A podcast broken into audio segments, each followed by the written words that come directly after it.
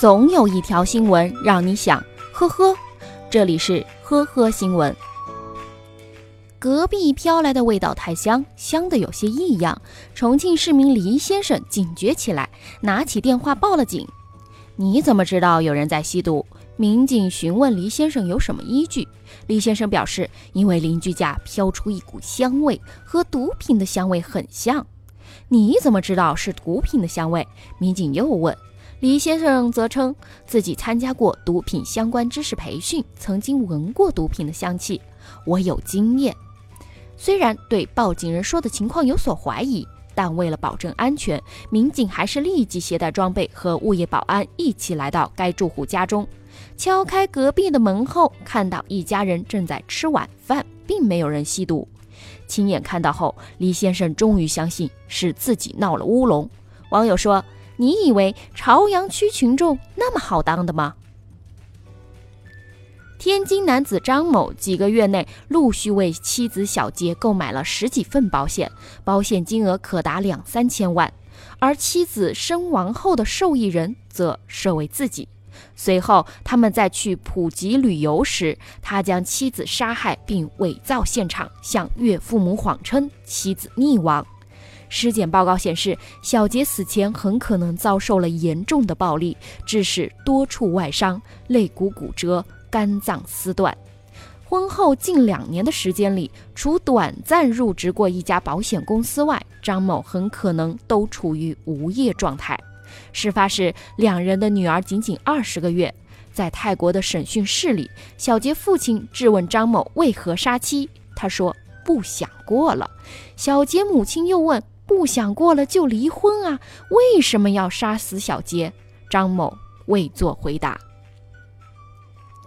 十二月九日，河南新乡职业技术学院学生爆料称，宿舍管理制度奇葩，规定床上不能有东西，垃圾桶不能有垃圾，晚上没课不能留在宿舍，宿舍。不能有插排，带饭进宿舍会被扣学分，连一根头发丝都不能有。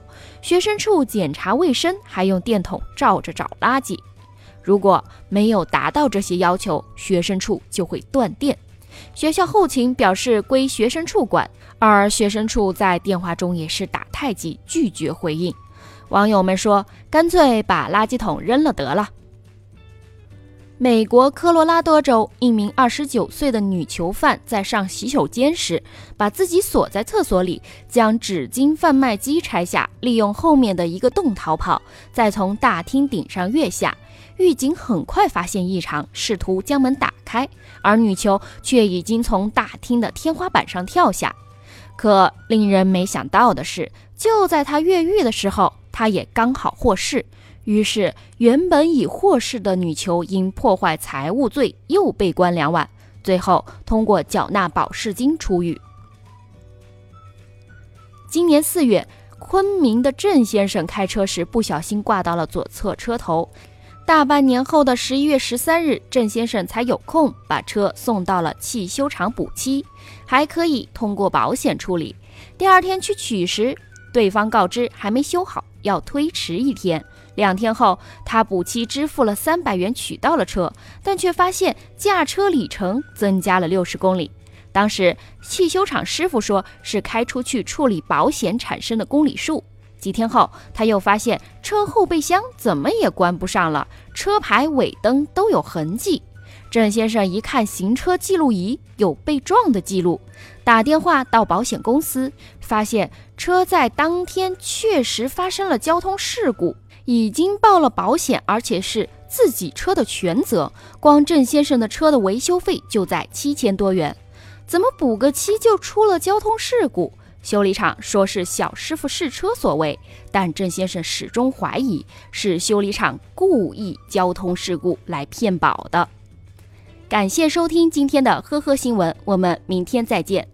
本节目由喜马拉雅和封面新闻联合播出。